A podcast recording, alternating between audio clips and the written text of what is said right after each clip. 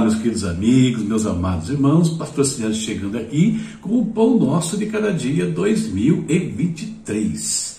Cultura, conhecimento e espiritualidade.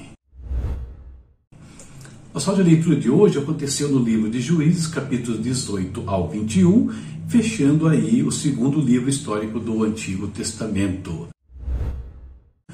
aqui na sua tela o tema para nossa reflexão hoje: o limite da fidelidade. A expressão bíblica vem do Apocalipse, capítulo 2, versículos 8 ao 11. Estou colocando na tela, leia comigo. Escreva esta carta ao anjo da igreja em Esmirna. Esta é a mensagem daquele que é o primeiro e o último, que esteve morto, mas agora vive. Conheço suas aflições e sua pobreza, mas você é rico. Sei da blasfêmia dos que se opõem a você. Eles se dizem judeus, mas não são, pois a sinagoga deles pertence a Satanás. Não tenha medo do que está prestes a sofrer.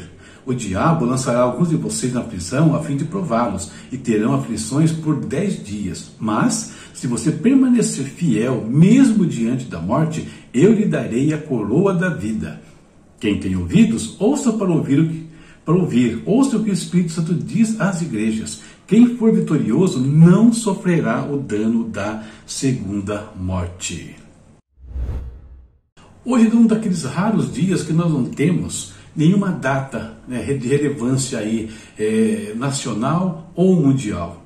Embora hajam datas né, é, menores aí, com, com Eu fui dar uma olhada nessas outras datas que existem no mundo e eu me deparei com uma data celebrada pela Igreja Ortodoxa, os 42 mártires de Amório.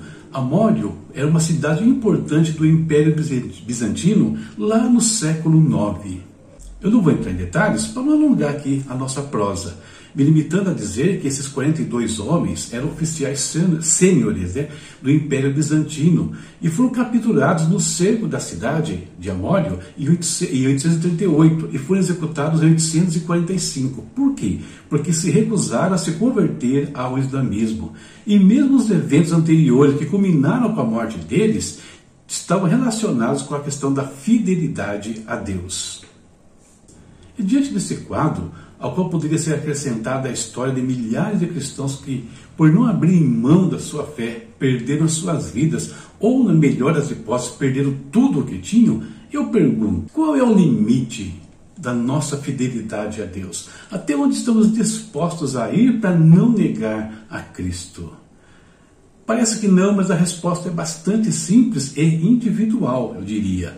Basta olhar para a nossa reação diante dos problemas e diante das tentações que nos rodeiam.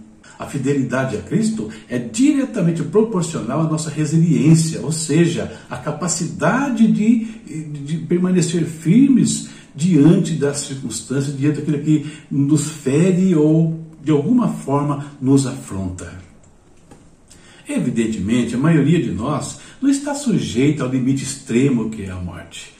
Porém, todos precisamos estar prontos para o mesmo. Por quê? Porque se nós titubearmos na nossa fé, podemos até evitar a morte, como poderiam ter feito esses 42 homens de Amório.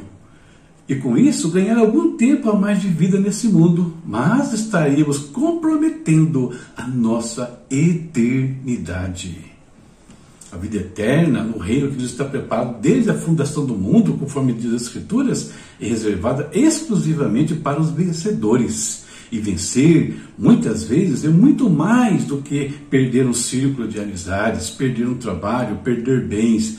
Muitas vezes significa perder a própria vida. Aliás, essa, a nossa vida, nós precisamos perder todos os dias, se nós de fato queremos ser verdadeiros discípulos de Jesus Cristo. Essa é a nossa reflexão para o dia de hoje e eu espero que te abençoe de alguma maneira. Terminada a reflexão, como fazemos todos os dias, vamos ao nosso momento de oração.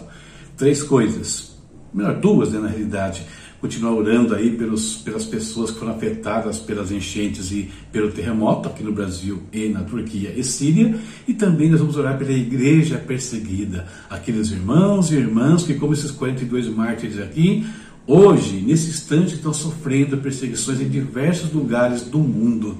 Vamos orar para que Deus guarde a vida deles, os proteja e que eles consigam manter a sua firmeza, que mesmo diante da morte, eles permaneçam fiéis e herdem o reino que está preparado para eles desde a fundação do mundo. Vamos falar com Deus. Pai amado, em nome de Jesus, nós te bendizemos por mais um dia, te damos graças por mais um dia, Senhor. Obrigado pela nossa vida, obrigado pela nossa casa, pela nossa família, pelo trabalho, Senhor, pelos nossos estudos. Oh Deus, por tudo que o Senhor tem nos dado. Eu peço, Senhor, sobre aqueles irmãos que estão precisando de uma porta de trabalho, que o Senhor abra, Senhor, uma oportunidade deles retomarem a sua vida profissional, retomarem os seus ganhos, organizarem as suas vidas, Deus, eliminando aquilo que tem afligido o coração de muitos, Pai, que são as dívidas, Senhor. Seja com esses irmãos, meu Deus, em nome de Jesus. Abençoa também aqueles que desejam para estudar, que pretende fazer uma faculdade, que não tem condições, que o Senhor também traga uma oportunidade a eles, Deus, traga uma bênção sobre eles nesse sentido, traga bolsas, ó Pai, enfim, oportuniza a eles o sonho que eles têm guardado no seu coração intercedemos mais uma vez nesse dia por todos os que foram afetados pelas catástrofes aqui no Brasil, as enchentes, pelo terremoto na Turquia, na Síria, pessoas que perderam seus entes queridos. Deus acha consolo nesses corações, acha provisão para aqueles que perderam seus bens, que necessitam de uma casa, de alimento, de roupas e tantas coisas nesse instante. Abençoa, Pai, eu peço todos que estão ajudando, Deus, aqui e lá, Pai, os voluntários, as nações, as instituições, seja com eles, meu Pai. Abençoa a boa vontade desses homens e mulheres, meu Deus. E oramos ainda, Senhor, pela igreja perseguida, por todos os irmãos e irmãs, mundo afora, que estão sofrendo retaliações por reterem a sua fé, por não negarem o teu nome, meu Deus. Guarda a vida deles, dos seus familiares, guarda a vida dos pastores, meu Deus. Pai, que mesmo diante de uma situação extrema como a da morte, como nós vimos aqui, esses homens lá da cidade de Amório, que eles permaneçam fiéis e assim herdem aquilo que o Senhor preparou para eles, meu Deus. Em nome de Jesus, nós oramos por todos os cristãos que estão em área de risco, meu Pai. Muito obrigado por esse dia, em nome de Jesus. Amém. Amém. Terminamos a nossa reflexão, vamos já encerrando aqui, mas lembrando que temos a leitura, aliás, teremos até o último dia do ano. Amanhã começamos o livro de Ruth, capítulos 1 e 2, um dos livros mais belos do Antigo Testamento. Você precisa ler, tá ok?